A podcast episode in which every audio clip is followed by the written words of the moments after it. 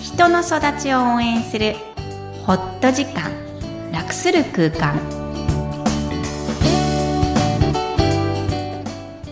皆さんこんにちは、声ラボの岡田です。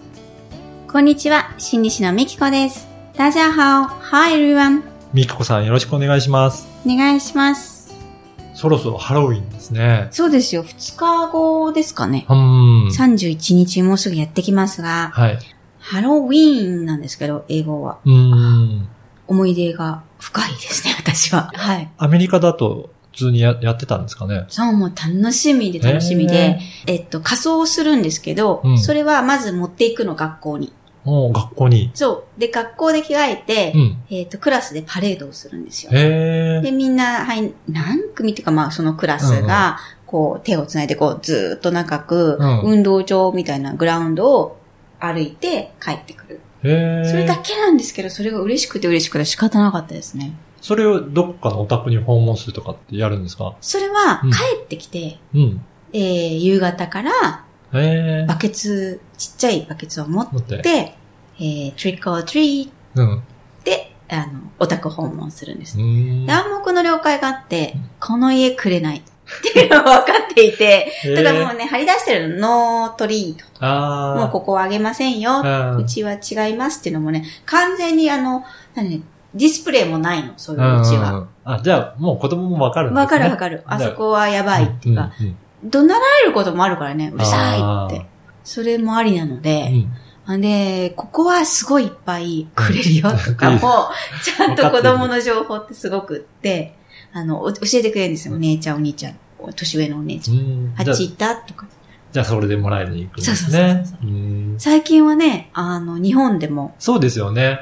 やってらっしゃるんですよね、岡田さんのう地ちの域でマは。ンションでも、うんあの、やってて、うんで、賛同してるお家がもう分かってるので、まあそこのお家に、あの、もらいに行くっていうのを。それは子供を持っていない家庭でも賛同してくれるんですかそうですね。うんあの、お子さんいらっしゃらなくても、うん。ああの、お菓子提供しますよっていうところがあれば、そこにも回ってますね。うーん。え、じゃあその日はそのマンションの子だけが参加できるあ、そうですね。一応そのうんマンションの中でやるっていうことなので。なるほど。はい。なんか自治会でも、うん。うちの地区は取り上げ、初めて取り上げようとしているはい。え企画があやるんすねですけど、これ本当に高齢者とのお宅に子供が行くっていうツールになると思うんですよね。なかなかね、行くことないですもんね。そうなんですよ。こう、高齢者の方もどう声をかけていいかわかんないけど、子供もこのおじいちゃんおばあちゃん大丈夫なのかな、はい。怒らない人かなって。でも、飴やお菓子があれば、うんうん。あ、また、あの子だねってなるだろうし、えー災害にもいいと思うんですよね。駆け込む場所そうですね。お互いね、顔を知ってればね、そうそう行ってもいいとかわかりますもんね。ははい、うんぜひね、いろんな地域でどんなことがあるのかまた、はいお寄せください。い。では本日のメインテーマですが、子育て見に行こうだということで、はい今回はお母さんを謝ってもいい。そう、ストーレートでしょ、ね今日の題は。はいそうです、えー特に私はずっとアクト健やか子育て講座という、えーアメリカの講座をやっているんですが、はい。はい。今年もやっています。うんで、その中で特に感じるのが、イライラしちゃう自分とか怒ってしまう自分を何とかしようと思って参加されるんですけど、その根底には、謝っちゃいけないうん。うん。そうじゃない。えー謝っていいなんて知らない。うーん。つまり間違いを起こしてはいけない。あ私は完璧でなければならないって思ってる人がすごい多い。じゃあ母親として、うんもう子供に対しては完璧じゃないといけないっていうそこうとなんですね。そう。うん。だから、例えばですね、それってこう、日にちを間違えたとか、買ってきてって言われたものを買ってこなかったという日常生活の些細な失敗は、は当然なことをながらみんな謝れるんですい。よ。うん。そういう意味じゃないんです。うんえっ、と、こう、子供に対して、そのやったことを腹を立ててしまったとか、自分の気持ちがコントロールできなくなるほど怒っちゃうことって、まあ、ゼロじゃないと思うんですよね。うん。そういう状況は絶対に作ってはいけないっうん。。ていううぐらいに、うん。その完璧な親、いつも余裕で、あら、そんなに怒っている のどうしたのかしらへえ、そうなのねって言わなきゃいけないぐらいに思ってるのそうですに、それが理想なのに自 分はできないから私はダメなんだって自分を責めてる人たちがあーいかに多いか。そうなんですだね。から頑張り屋さんでとても素敵な人たちが多いんです。えだから親も失敗するんだってことを伝えていい。うん。もっとい。言えば、ごめんねでいい。あーあの時、お母さん、ママ怒っちゃって、ごめんねって言っていいんだよっていうことを、えー今日は伝えたいなと思いましうたん。。やっぱりそうやって、あの、自分の感情で怒っちゃった時とかは、うんまあ、ちょっと落ち着いてから、うそんういうふうに謝ればうん。いいんですね。そうです。朝送り出す時に怒っちゃったら、帰ってきて夕飯の時に、あれはダメだったよねう。ん。あれはごめんねって抱っこしてあげたりとか、こう、他の兄弟がいるところで言いにくいなら、うんそっと寝る前に、ちょっとちょっとうんって呼ぶとこなんて作れると思うんですよね。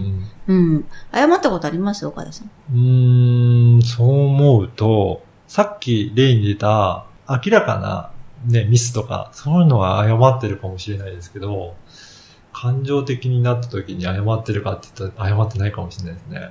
例えばでしょ、男の人に私お願いしたいのが、うん。うん。奥さんに対して怒っちゃってる。で子供に対してないから怒ってないと思ってるけど、うん。あパパがママに怒ってるのを見てるのはドキドキするのよ。あー。だから、ママに怒っててごめんねって子供に伝えていいと思うんですよ。ああ、それは範疇外になってない結構。気づいてるよ、子供は。 奥さんには怒ってないかも。そうだもんね、岡田家はね。 でも、あるのかなで、奥さんが岡田さんに怒ってることあるでしょあります。それ見てるじゃん。見てる。それハラハラしてんだよ、子う供。ん。まあ確かに奥ん。さんが怒る、あ謝っていいんだけど、まあその原因くんかもしれないわけじゃん。その時にちゃんと子供にフォローするっていうことそうそうそうそう。そういう状況があったことはごめんね。と。あーああー、なたがい悪くなくても。言ってないですよね。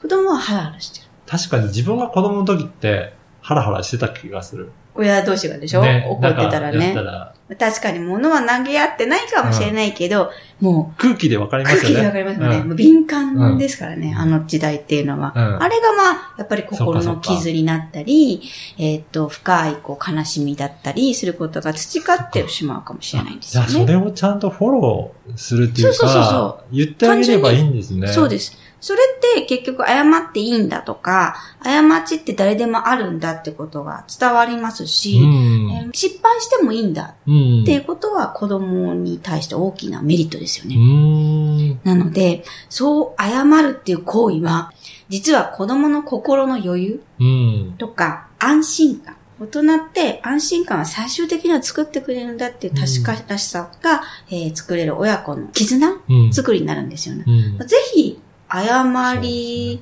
道具うんになってほしうんいと思うんいます。はい。では本日のポイントをお願いします。はい。